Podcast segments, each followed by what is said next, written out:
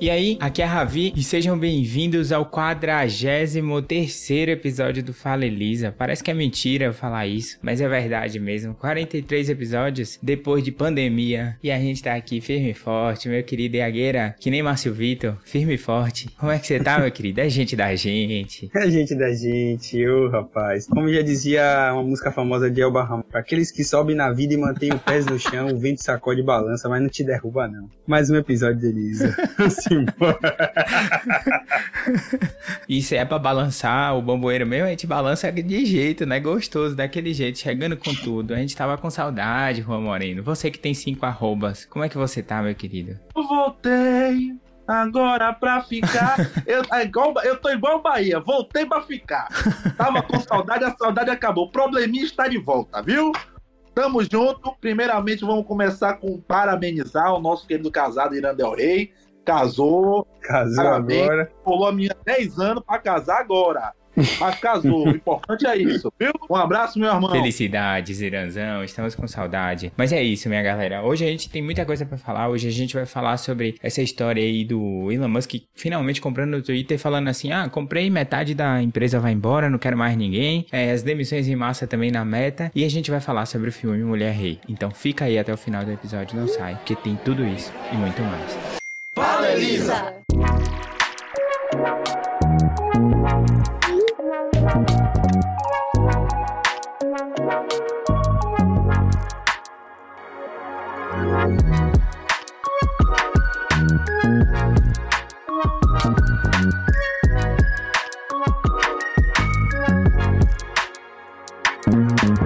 Pois é, Iagueira, a gente já chegou daquele jeito, voltando daquele jeito, com essa história dessas demissões em massa, tanto do Twitter quanto na meta. O bicho pegou, seu, seu Elon Musk finalmente terminou essa compra do Twitter e, e aí chegou e falou assim: olha só, metade da empresa, eu acho que já deu para vocês aqui. Vamos realmente arrumando as coisas na mesinha e vamos dar o tchau. Que, que você achou disso, mano? E o pior que foi bem assim mesmo. Se você, não sei se vocês leram alguns relatos das pessoas que foram demitidas, elas simplesmente chegaram no outro dia no Twitter e tava lá a mensagem, seu, seu login foi tipo, seu suspenso. Então, ou seja, você não tá mais trabalhando aqui, ou tá, já botou a foto no LinkedIn Open to Work, né?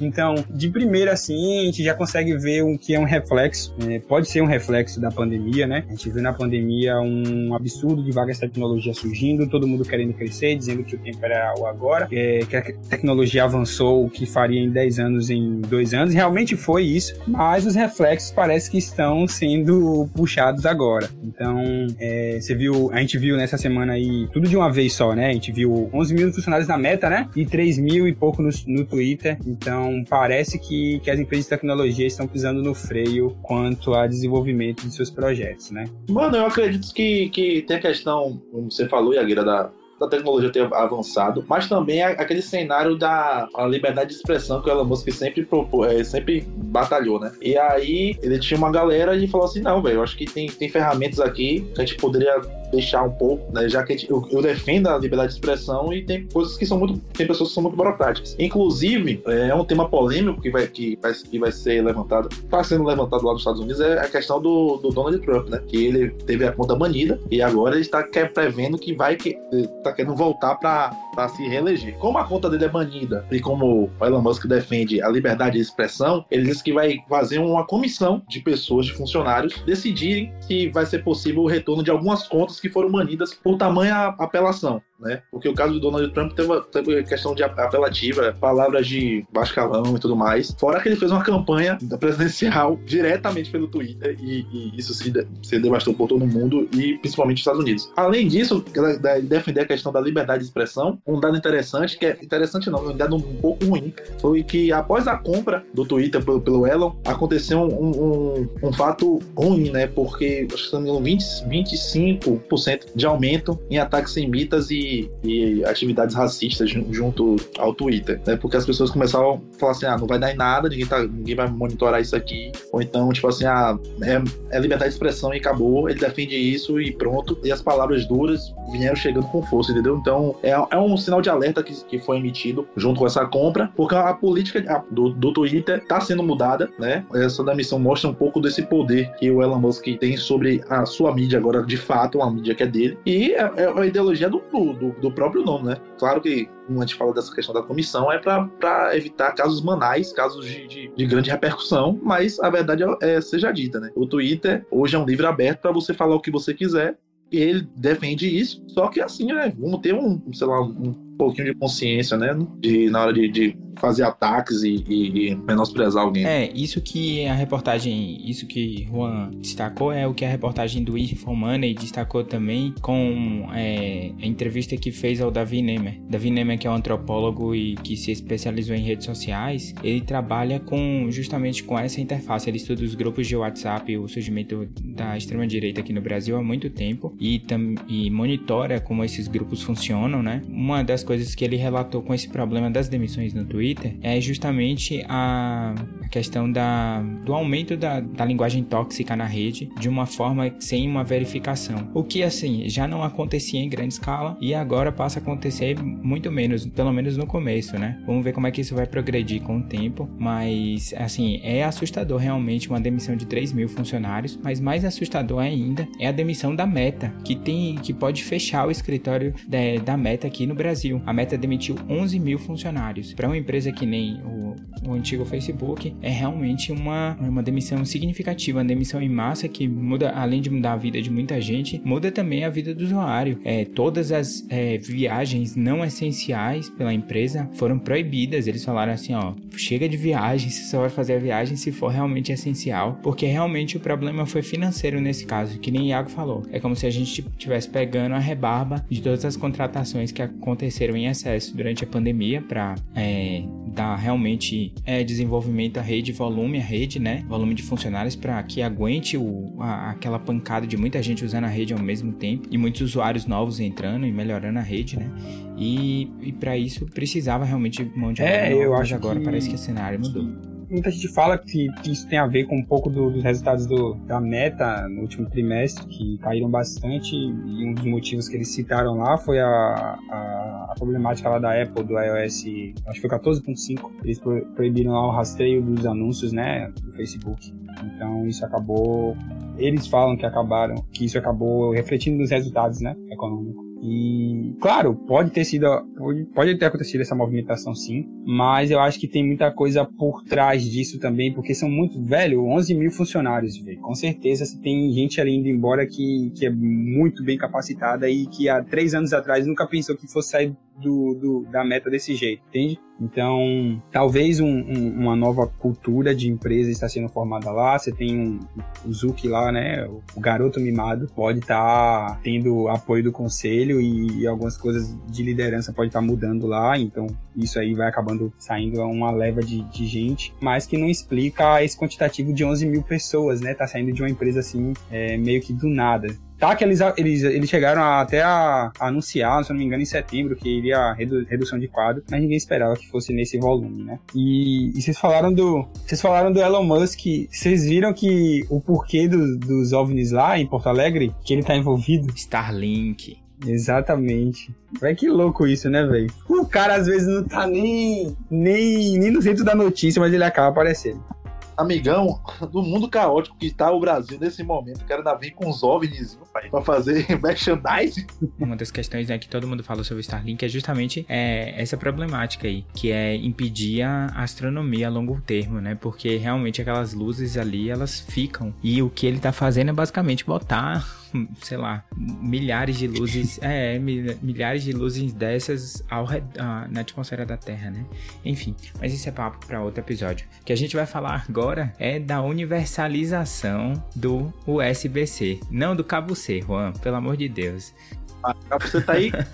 e é, o que rolou foi o seguinte: a União Europeia ela lançou um comunicado para todas as empresas dizendo que ela vai universalizar o cabo USB-C como entrada de dispositivos, tanto nos aparelhos celulares como nos notebooks. É isso mesmo, Yagueira? Pois é, é, essa lei foi sancionada lá na, na Europa. Parece que até 2024 todas as empresas vão ter que padronizar para o tipo SBC todas as entradas dos eletrônicos, né? Então a gente vai ter. Eu só não me engano se relógio inteligente entra, mas eu sei que então todos os outros possivelmente deverão ter até 2024 é, o uso do SBC. E por que isso, né? Por que, que, por que, que ela fez essa, esse acordo agora? Por que, que isso está sendo tão importante agora? Porque está muito se falando sobre o ESG, muito se fala sobre é, os termos ambientais, os compromissos ambientais até 2030, e é, é uma forma delas se, se posicionarem quanto a isso, né? As empresas teriam a oportunidade de fazer isso também, e aí vem aquele papo de redução de cabo, de resíduo eletrônico, é, o que pode facilitar,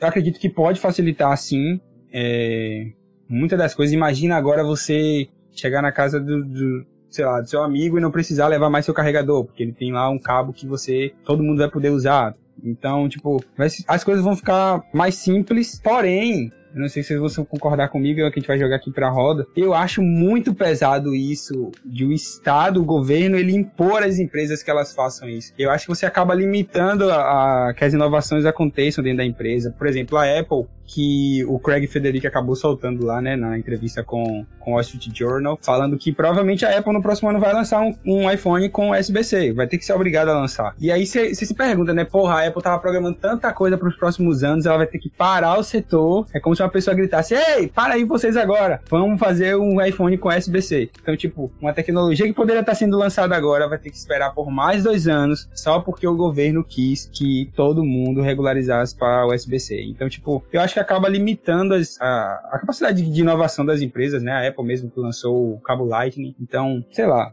são pontos que dá pra gente discutir aqui que se vale a pena ou não, mas eu acho muito duro o governo chegar e falar assim, não, você agora vai ter que fazer desse jeito e ponto final. Ah, mano, assim, eu não acho que limita o capaci a capacidade de inovação da empresa, porque essa inovação ainda pode acontecer internamente. A questão é que limita a população de teste. Isso é fato. Não dá pra gente discutir isso, porque, tipo, uma coisa é dar um cabo pra, sei lá, 100 pessoas pessoas testarem, outra coisa é dar um cabo para 100 milhões de pessoas testarem, ou 100 mil pessoas testarem. O que eu acho que realmente é um incômodo, é, de certa forma, é o Estado fazer essa regulamentação e, assim, a gente não teve muito é, detalhe de background. Como é que aconteceu? Foi uma conferência que todo mundo sentou e falou assim: é USB-C ou é Lightning? Vamos conversar aqui. E aí teve um debate sobre isso, porque eu acho que isso é importante, porque, assim, a tecnologia, ela já é, né, uma ferramenta comum em todo mundo. E ela, como Sim. Assim, a maioria das coisas, ela precisa ser de certa forma regulamentada, não necessariamente ordenada, né? Tipo assim, tem que ser assim, deve ser assim, mas deve estar dentro de padrões específicos de cadeias de comando para que isso abranja uma melhor sustentabilidade a longo prazo. É só por isso. Então, eu acho que restringir o potencial de inovação, talvez não. O que eu acho que restringe realmente é a forma que as empresas vão funcionar, né? Agora, tipo, de fato, não sei como é que um iPhone vai ser com USB-C. Talvez ele funcione um pouquinho diferente do que o normal, sabe? Talvez seja. Eles tenham que mudar muitos parâmetros do celular que eles não precisariam mudar inicialmente. E, enfim, isso aí é só a própria empresa para decidir. Mas, assim, daqui a 5 anos talvez surja um cabo, um USB-C 2.0 e ele seja melhor. E aí a gente pede que, tipo, a União Europeia, nesse caso, adote isso, né? Caminhe com a tecnologia junto, não fique preso ali naquele momento. Mas, e o pior disso tudo, o pior não, né? Mas, tipo, o contraponto é que no mesmo, no mesmo, nessa mesma sanção de lei, eles ainda botam lá o estudo da possibilidade de é, aprovar que os não tenham, que seja por carregamento sem fio, né? Então, tipo, por que o USB-C então? Se você tá fazendo, você já tem a ideia de fazer implantar isso depois, sabe? Eu acho que, que, que isso ainda que Poderia, eu acho, já ter feito isso há, há, uns dois anos atrás. Porque agora, velho, você tem já todo mundo se preparando para sair dos cabos e aí lança esse negócio. Então todo mundo vai pro USB-C vai todo mundo repaginar a linha de produto e aí todo mundo voltar um degrau atrás para poder entrar nesse jogo e depois disso pensar em outras, outras tecnologias. Por isso que eu falo de limitação, entende? Você tem que parar um projeto que você estava ali já desenvolvendo para tentar agradar a pé em outro projeto, sacou? Mas, mas assim, ó, se a gente olha em big picture, a única empresa de fato que vai ter que parar um projeto hoje em dia é a Apple, porque é a única empresa que até hoje não adotou o carregador USB-C na linha de telefones principal. É, é esse o cenário. Assim, tipo, se a gente olha a longo prazo, né? Ou se a gente olha para todas as empresas hoje em dia. Porque, tipo, Sim. os outros telefones, eles se conversam porque o sistema operacional é similar, né? Então, aí, beleza, tudo bem, não tem problema. Mas, a, realmente, o que, a, o que a Apple vai ter que fazer vai ser uma grande mudança na cadeia logística dela. De fato, isso aí você tem razão mesmo. E isso pode atrapalhar o desenvolvimento de projetos futuros, até possivelmente um desenvolvedor de um carregamento sem fio, né? E tudo mais. Ou o famoso, é, como é o nome do, do, tapetinho que tinha lá da Apple? Que tinha os três carregadores? AirPower, o carregador do, dos três, né? O tapetinho ali que carregaria por indução. Então, pode ser que isso esteja em desenvolvimento e realmente tenha que parar. Mas é como o Yagira falou, né? Essa questão da, da você parar a produção para você gerar a, a, criação desse, desse, desse, cabo, né? E aí eles se preocupam tanto com, com essas afiliações, certificações ambientais e jogam esse argumento da, da vamos ser mais ecológicos, vamos ser mais verdes, vamos ser mais tudo. Mas isso também gera mais resíduo, né? Você explora mais, você gera mais resíduo. Ainda mais com que, fazendo com que o hábito, o hábito do consumo de, de, de um celular para um, um, uma pessoa é diferente de uma pessoa para outra. Os americanos mesmo têm o costume de trocar muito cedo de, de, de celular, né? Saiu, sei lá, o iPhone 14, o cara compra, vende o dele e assim vai. E quando você ainda faz essa questão da universalização, como como está sendo proposta, e como o Iago falou, ué, a gente estava caminhando para os carregadores sem fio. Aí você tem, tem uma imposição para você fazer um carregador de, de, de faixa específica. É como o Ravi falou também, essa questão assim, pô, já, já tinha um modelo para tal, tal, tal carregador, vamos ter que alterar esse modelo. Será que não vai dar problema no futuro pra gente? É, é, é uma situação muito, muito chata, né? Porque você, eles buscam lá um, um selo, uma verificação, essa, esse reconhecimento econômico vinculado a, a questões ambientais, que eu acho que é o que dá muito subsídio para muitas coisas hoje. Mas também é isso, né, mano? É a questão do, dos resíduos. E aí? E aí? Agora vai trocar, joga o outro fora? Quer dizer que a, a pessoa, ah, ia trocar de celular agora, não vai trocar de celular porque vai ter que esperar isso, entendeu? Isso acaba mexendo com a cabeça do consumidor. E aí também pode, pode ficar muitos, muitos celulares ou muitos carregadores aí nativos, e aí vai ter reaproveitamento ou não, não vai? Mas é justamente esse é um ponto, beleza, não vai ter reaproveitamento, mas agora você vai passar a usar um cabo, tipo assim, pode ter às vezes uma família que tem três celulares, precisa, pode ter, precisa ter um cabo em casa, que ele é universal. E aí vale tanto para celular no começo, né? Até 2000, no começo de 2024 e depois lá em 2026 até para computador. Então, assim, o cabo que você utiliza no seu computador você vai utilizar no seu celular. Então você não vai precisar produzir mais cabos realmente de fato. É o que vai acabar acontecendo. Só pra botar na linha, mano, é, pra quem não tá entendendo, a, a, você pode estar tá pensando, ah, mas hoje já não é USB-C? É, mas só um lado. O outro lado é Lightning ainda, pra gente falando de Apple, né? Então a tendência é que seja tudo USB-C, as duas pontas sejam USB-C. Então, para quem não tá, só para situar na conversa, o que, que vai Isso, acontecer. e falando para a linha dos, dos iPhones, né? Porque o MacBook, o MacBook iPhones, já é USB-C e o iPad já é USB-C também. E o Apple Watch eu acho que ainda não. Mas enfim, mas isso é realmente uma questão que pode ser, assim, vai alterar de fato a cadeia de produção, mas pode ser algo que seja benéfico para o meio ambiente no futuro de fato, né? Porque a gente diminui a produção, diminui a exploração e aí a gente com, começa, a gente pode reaproveitar os, os cabos velhos de várias formas e, e talvez, talvez até mude perspectivas dentro da própria Apple, né? Que eu nunca esperaria que um iPad tivesse USB-C e hoje o iPad é standard USB-C. Enfim.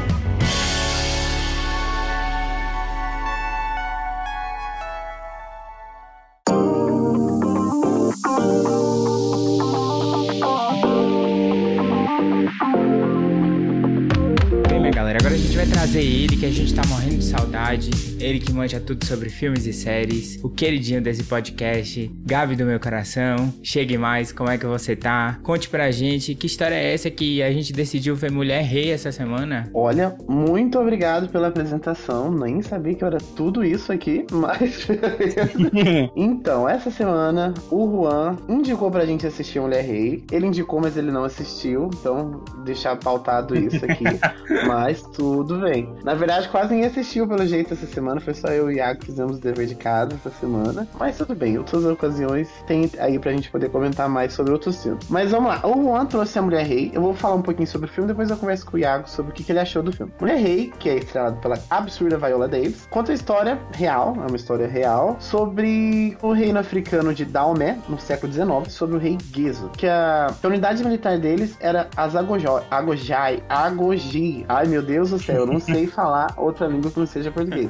E Agoji, que são umas... Gente, até o final do... A gente chega lá. Cobre o nome dela. As Agoji, que são uma unidade militar liderada por mulheres. E que são bem parecidas com as Dollar Mirage, quem já viu Pantera Negra, porque as Dollar Mirage do Pantera Negra foram inspiradas nesse, nessa unidade militar que existia, que era por mulheres pretas, lá na África, que tomavam conta sobre um rei que vem a história Pantera Negra, que o Stanley pegou como inspiração para poder fazer, o fazer os quadrinhos que viraram os filmes que a gente conhece hoje em dia. E o filme conta sobre isso, ele vai falar um pouco sobre os dramas da personagem principal também, e como o exército tem que lidar com a chegada do antigo inimigo já do reino. E aí, Iago, o que você achou do filme? Eu gostei, eu gostei. Eu acho que um resumo assim do, do filme pode se considerar um filme muito bom para você assistir. Claro que tem suas particularidades que a gente vai comentar aqui, que para um ou para outro pode fazer diferença, como fez para mim e pro Gabi também. Mas no geral, um bom filme, uma fotografia maravilhosa, a Viola brincando de, de, de, ensinar. E eu acho que até que quando ela,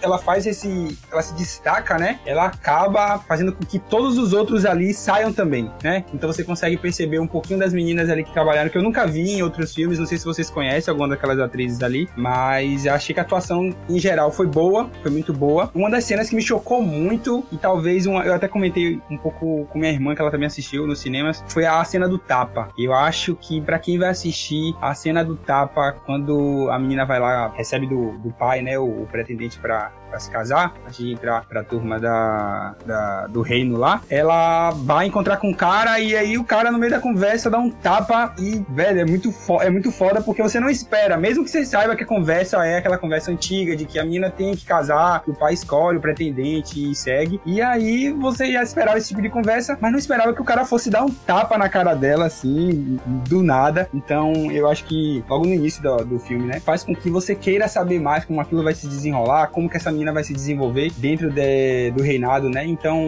é, a história é muito boa, mas acho que demorou demais para chegar lá. Acho que mostrou muito o que poderia que, que as meninas poderiam fazer, o que, que elas aprenderam, como é que elas, elas lutavam, né? Todos os processos ali. Acho que demorou demais falando disso para chegar no finalmente e invadir lá a tribo que eles queriam invadir para tomar, para tirar, para libertar o pessoal. Então, eu acho que nesse processo aí faltou um pouquinho daquele senso de tipo, tá bom, a gente já falou falou disso, vamos andar com o filme e fechar, né? Com chave de ouro. Acho que se fosse para reclamar um pouquinho do filme, reclamaria disso aí, dessa, desse longa, para explicar uma coisa que era tão simples. Agora vamos combinar, vai, ela não tava sozinha nesse filme, não. Ali tava melada na chefe. Por que, meu amigo? As cenas de ação, a mulher não tomava um tiro, não tomava um corte, meu amigo. Ali tava, pai. Ali não tava sozinha, não, viu? Ali tinha algum negócio ali. Meu amigo, milhões de pessoas e ela não tomava uma tapa. Não levava uma tapa. Eu posso dar uma explicação que já vem de lá de trás. O ator chamado Steven Seagal, ele tem alergia a sangue cenográfico, irmão. Ele só faz filme de ação. Ele não toma tiro, na volta explode. É gente morrendo do lado dele. Ele não toma tiro porque ele tem alergia ao sangue cenográfico. Pode ser a mesma coisa. Você já parou pra pensar? É. Pois é. Que isso é qualquer filme do Jason Statham, aquele careca. Todo filme dele é a mesma história. Ele é um cara rancoroso, alguma máfia rouba a filha de alguém e ele tem que caçar essa filha. e ele tem 70 contra ele, ele tem um revolvinho mais. Uma, sabe aquelas Nerf de plástico? É, é, melhor que aquilo, mas ele mata todo mundo. E não tira uma gota dele. Ah, né? Ser estrela é assim. Mas, Gabi, eu fiquei curioso para saber sua opinião sobre Mulher Rei, né? Iago falou um pouquinho sobre a duração, o que ele achou sobre a duração do filme, que poderia poderia ter sido mais curto. Mas o que, que você achou em geral do filme? Ele é um filme muito bom, porque ele tem a coragem de trazer é, histórias de pessoas pretas contadas por pessoas pretas. Porque eu falo coragem porque são filmes que. É um filme com grande orçamento que histórias assim tendem a não ter uma receita tão boa, bilheteria tão boas, então os filmes precisam ter coragem para ser feitos, infelizmente. Tanto que esse filme não tá sendo tão bom de bilheteria, ele se pagou o filme, mas só. O lucro ele não tá gerando. Ele foi gasto mais ou menos quase 50 milhões, ele tá tendo mais ou menos uns 70 milhões em bilheteria, só que a gente não tá considerando a, o gasto de marketing, né? Também é um gasto muito alto. E esses filmes só são feitos é, graças a gente ter filmes como Pantera Negra, Moonlight, fazer bastante sucesso, que faz com que diretores tenham coragem de fazer os, os estúdios, porque não adianta a gente ter pessoas capazes de fazer, mas você não tem estúdio para bancar, né? Sem dinheiro ninguém não faz nada. Mas vamos lá, o que, que eu achei do filme? É um filme bom, as cenas de ações ação são muito bem feitas, Muito boa. são muito bem coreografadas. Ele tem figurinos absurdos de bom. Figura, assim, lindos, lindos, lindos figurinos. Eu acho muito real. Eu não achei que ficou muito fantasioso os figurinos. Tem muita. Tem muito produção que você vê figurinos antigos, assim, que eu acho que às vezes pesa no fantasioso, sabe? O negócio brilha demais, aí lança, brilha. É quase um, um Star Wars. o problema do filme, que nem o Iago falou, eu não, que nem eu tava comentando, eu não acho que o filme é longo, porque o filme só tem 2 horas e 14 minutos. O problema é que o tempo dele é muito puxado. Você sente essas duas horas, não é duas horas que passam por cima da tua cabeça. Por quê? Porque eu acho que ele tem uns espaços muito vago, muito parado, que demora demais pra engrenar na história. Outra coisa que eu adorei do filme é as atuações. Não tem atuação ruim, com exceção de um brasileiro. Aí eu vou falar do filme desse brasileiro. Tem um personagem que era pra ser um brasileiro, mas eles colocaram um cara pra fazer que, sei lá, o tataravô dele era um brasileiro. Sabe aqueles TikTok gringo que vem falar português, eles conseguem ter mais cara de brasileiro do que o, o personagem que eles colocaram no filme. O Iago tá aqui pra provar que é absurdo o jeito que o cara prende. E outra coisa que eu achei, a atuação são muito boa. Claro, a Viola Davis, mas eu tenho um problema com a Viola Davis. Eu acho ela tão boa que ela não consegue me surpreender. Eu tenho, eu tenho esse problema com a Viola Davis, que eu acho ela tão boa em tudo que ela faz, que ela não erra nenhum papel dela, que ela não consegue nem me surpreender de tão boa que ela é. Três atuações que eu gostaria de chamar a atenção, que são das que ficam junto com elas ali, sabe? Sim. Tem a personagem da Viola Davis, Sim, sim. e tem três personagens, são três moças mais novas, assim. Elas não deitam de jeito nenhum pra Viola Davis. Por que não deita pra Viola Davis? Porque quando você se contracena com um ator muito bom, é é muito fácil ele te engolir. E elas não são deixadas engolir pela Viola Davis. Principalmente aquela mais nova, o Iago. Eu vi ela numa série que chama Underground Railroad. Não sei se você já viu. Acho que o da Ravi já falou sobre essa série uma vez. Sim. Eu ouvi uns dois episódios, mas eu achei bem pesada a série, não, não curti muito. Mas é a mesma protagonista, Ravi. E ela é boa ali e ela continua sendo boa aqui no personagem, então achei. Sim, ela é Genial. fantástica. Eu esqueci o nome Mas dela eu- agora, mas ela é fantástica. Eu, o nome Tuzo Medbu. Me, é, eu não sei falar, né? Tuzo Medbu. Midedu, uma coisa assim sobre o nome dela. Mas ela é uma atriz muito, muito boa. Eu achei, chamei bem a atenção dela. Foi que me chamou até às vezes mais do que a própria Viola. Às vezes ela me chamou mais a atenção. Mas é um filme muito legal, ele é um filme muito bom. Ele faz o arroz e o feijão bem feito, eu acho, às vezes. Assim, é um filme de ação legal, que você assiste, tem uma história por trás, é legal. Só que tem esses períodos longos, assim, que te cansa ver o filme você sente ele passar por você. Você não. E poderia, às vezes, ou ser encurtado o filme, tempo menor de tela, ou às vezes mais dinâmico, assim. Eu acho que faltou um pouco a mão aí. Não, eu quero só me defender aqui, que eu dei a ideia do filme, mas quando eu fui ver no cinema eu não consegui. Das formas ilícitas também não consegui. Porém, o, o contrapeso que eu vou trazer aqui é interessante, né? Porque eu ah, acaba de lançar o Wakanda pra sempre, né? Que é o Pantera Negra 2. E eu acabei assistindo e bem, é muito sensacional o filme, porque há uma valorização da cultura negra que eu acho que é muito importante. E no mês de, aí no mês de novembro já, tá- já é muito importante também, né? Já, essa, essa representatividade gigante desses dois filmes, né? Tava pens- pensando um pouquinho aqui também a val- a valorização da cultura ameríndia, né? Porque eh, são duas tribos, são dois povos, né? Os wakandanos e o, e o povo de. É o Zaramatana, não? Exa- É um negócio assim, com Z, grandão, debaixo d'água, pegada Atlantis, tá ligado? Eu achei massa, porque o, o contexto do, do filme continua sendo o mesmo, né? Fora a homenagem que eles fizeram com o Bosman logo no início, além de que, assim, eles fizeram essa homenagem, mas eles, em momento nenhum, exporam a doença, né, em si. O filme já começa já dando esse enfoque na homenagem, né? Porque é um cenário tecnológico em Wakanda, e aí a irmã dele procurando soluções pra, pra fazer o irmão, dele, o irmão dela viver. Só que em momento nenhum a gente vê é, aquela caracterização de CGI, né? Botar o, o rosto dele, não.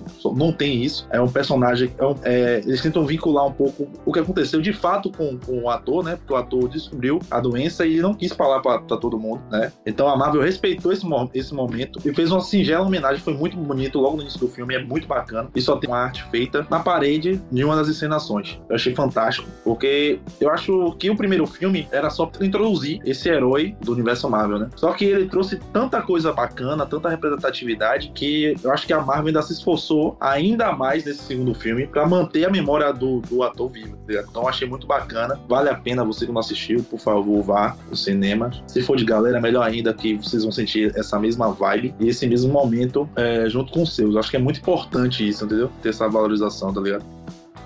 É, uma coisa que eu gostei bastante do filme, não sei se você reparou, Gabi, que ele falando da. A gente tinha percebido logo no início, né? Que a pele era muito brilhosa. E aí no filme, no meio do filme, ele explica o porquê, né? Que elas usam aquele aquele líquido, não sei como é o nome daquilo ali. Elas usam na pele justamente para eles não conseguirem segurar, né? É, quando estão na luta ali. Então eu, achei, eu gostei que eles, eles, trouxeram, eles trouxeram esses, esses, detalhes, porque faz com que enriqueça o filme, né? Mas eu concordo com o Gabi também, eu acho que poderia ter adiantado o lado, né? Por alguns minutos aí já era pra já ter chegado ao final. Mas... Eu falo isso de, de ser real. Eu não sei se vocês sabem, mas nenhum. Você já viu aquele filme chama O Homem do Norte? Vocês já assistiram o filme? É sobre cultura não. nórdica e tal. E ele fala sobre vikings. Só que assim, gente, nenhuma espada real, ela brilha. Nenhuma espada vai brilhar sabe? Aquele metal que reluzente. E eles têm esse cuidado no filme. E tem muito filme que vai botar qualquer arma, aquele negócio sem brincadeira é cintilante. Qualquer espada, bate um sol, aquela cena assim do cavaleiro. E eu acho isso muito chato em filme. Por exemplo, tem muito filme da Marvel que às vezes eu acho que as, os figurinos ficam muito fantasiosos, demais da conta. Tipo, você vê que aquilo não casa com o resto do mundo, assim. E não,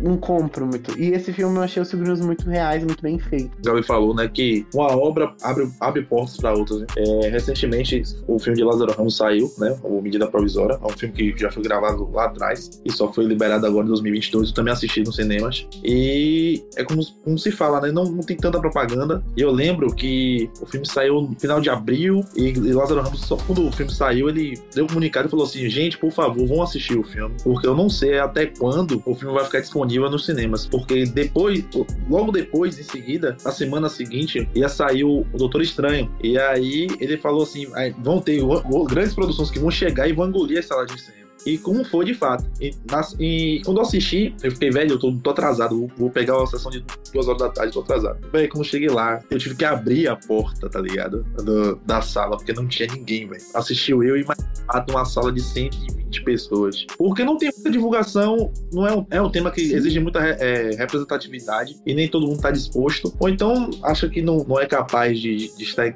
é, naquele cenário, né? Se enquadrar naquele cenário. Mas é uma, uma obra muito boa que Lázaro fez. Primeiro que é uma inspiração do, do uma obra teatral, né? Do, do livro, chamado Namíbia Não. Ele transformou um livro em, em, um filme, né? E um elenco extremamente interessante, como Thais Araújo, Seu Jorge, Alfred, aquele, é Alfred Enoch, né? Aquele o, o, britânico que fez Oscar Ray, também trabalhou com a Viola. E esse filme, apesar de não ter, não ter caído muito nas lanças do público, também não ter tanta divulgação, como o Gabi falou, que são filmes com Pantera Negra que abrem, abrem portas. Esse é um filme que tá ganhando muito, muitos prêmios lá fora, né? Ganhou prêmios em, em Miami, já foi indicado a prêmios a mais, outro, ou mais outros prêmios. E outro dia eu tava vendo a comemoração de Lázaro sobre isso. Mas é isso, cara. Eu acho que obras com, com um teor desse quesito, desse quilate, né? É, racial e social, às vezes não são, não são encarados da mesma forma com outras produções, entendeu? Eu quis levantar essa bola porque o novembro é muito representativo, né, pra gente. O mês, é o mês da consciência negra, então é importante que obras como essa sejam divulgadas. Eu achei interessante porque aqui no podcast nós somos a metade da população do podcast é negra, então é importante pra gente também ter esse, essa representatividade. Então, pra Mulher Rei e Agueira, que nota você dá? Eu fico com 4,5 aí. É, acho que é um bom filme, vale a pena. Por, mas por tudo que a gente, a gente comentou, que tem ali esses, esses pedacinhos que acabam incomodando, mas no final a história é boa, é, o que tem por trás também é muito bom, o que tá querendo mostrar também é muito bom, né? Você vê é, esse outro lado que pouca gente fala, que os livros não contam só a parte do sofrimento. Então, eu acho que deve ser valorizado sim, ou vai 4,5 aí pra Mulher Rei. Ó, vai lembrar que quem é novo aqui, a nota é de 0 a 5, tá, galera? Não é porque o Iago falou tão bem, deu nada pra nota, não, viu? Só deixando bem claro. Que até eu dei uma esquecida também, não que ele falou 4,5 foi. Mas aí eu vou de 0 a 5. Eu vou dar 4. Acho que eu vou dar 4 pro filme. O filme é bom, só que eu acho que ele tem umas coisas para ser consertadas, como eu disse, né? Que tem alguns problemas no filme, então eu dou um 4. É uma ótima recomendação que eu dou pra todo mundo assistir, mas não deixo de lembrar os problemas que ele tem. Perfeito. Bem, por hoje eu acho que é isso, minha galera. Por hoje hoje foi maravilhoso, mas é isso. Juanzão, meu querido, como é que a galera. Eu sei que você tá de arroba novo. Eu ouvi esse rumor aí. Então chegue, bote mais um na lista. Como é essa Rapaz, história? eu, meu Instagram foi caçado. Teve aquela queda do Instagram, meu Instagram caiu, mas eu consegui recuperar, mano. Tá o mesmo a- arroba. É o arroba Rua Moreno09. Eu, tenho que, fa- eu quero encerrar assim, né? Um sorriso negro, um abraço negro, traz felicidade. Então vamos, vamos, pra, vamos pra cima aí. Vamos pra cima. É isso aí, o Hexa vem. Uma mensagem aleatória no dia 11, daqui a, de- daqui a 11 dias começa a maluquice. Pronto. Aí tá tudo certo. Inclusive, a gente tem que fazer o bolão da Elisa. Queria deixar É. isso claro aqui. Próxima semana, a gente vem todo mundo armado pra fazer o bolão da Elisa. E a gente vai dizer aqui, pelo menos o campeão da, da, da Copa. Gavizeira, é, como é que a galera vai lá te procurar pra falar sobre Mulher Rei e outros filmes? Para me achar, é Gabriel Lozendes em todas as redes sociais, eu acho. Acho que Gabi Lozendes no Twitter, mas chega lá que a gente conversa sobre qualquer coisa. Beleza, valeu, Gabizeira. Iagueira, já sabe, né? É aquela, aquele fortalecimento Apple e aquele fortalecimento Mulher Rei. Onde é que a galera vai lá pra conversar com você sobre essas duas coisas? Ó, eu vou deixar um recado aqui, ó. Eu vou pedir pra que vocês cheguem lá na rede social de Nicole, arroba Nicole Mato, e fala, comenta qualquer foto dela lá. Tá de iPhone sim. Porque Nicole encheu a merda do saco nesse programa aqui. E falava tanto do iPhone e acabou comprando o iPhone. Não se, e se rendeu a Apple. Então vocês vão lá e comentam que ela tá de iPhone agora. Que é isso, que absurdo. Pra me encontrar é só chegar no Iago FSM ou na Elisa nas redes que a gente troca uma ideia. Eu sou Ravi Sampaio 16, é, no Instagram mais próximo de você, como diria o Bruno Casemiro. Se vocês quiserem bater um papo, é só colar lá pra gente conversar sobre podcast, sobre tecnologia, sobre tudo e muito mais. Uma honra voltar, uma honra bater um papo com vocês. Esperamos vocês na próxima semana. Um beijo enorme no coração de vocês. Até a próxima semana. Valeu!